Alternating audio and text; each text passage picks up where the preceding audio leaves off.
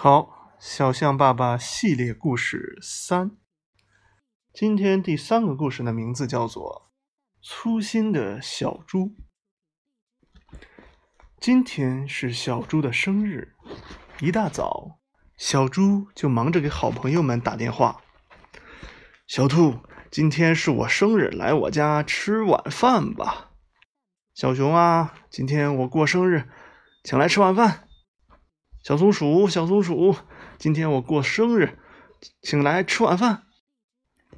打完电话，小猪忙着准备小兔爱吃的蘑菇，小熊爱吃的鱼干，小松鼠爱吃的松子，还有大蛋糕。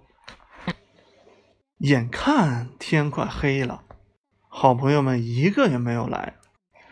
这时，小猪才想起来：“哎呀！”我打电话时忘记说自己是谁了，小猪很难过，因为自己的粗心使得好朋友们都来不了了。忽然，外边响起了敲门声，咚咚咚！哇，好朋友们一起来了，还带了好多礼物。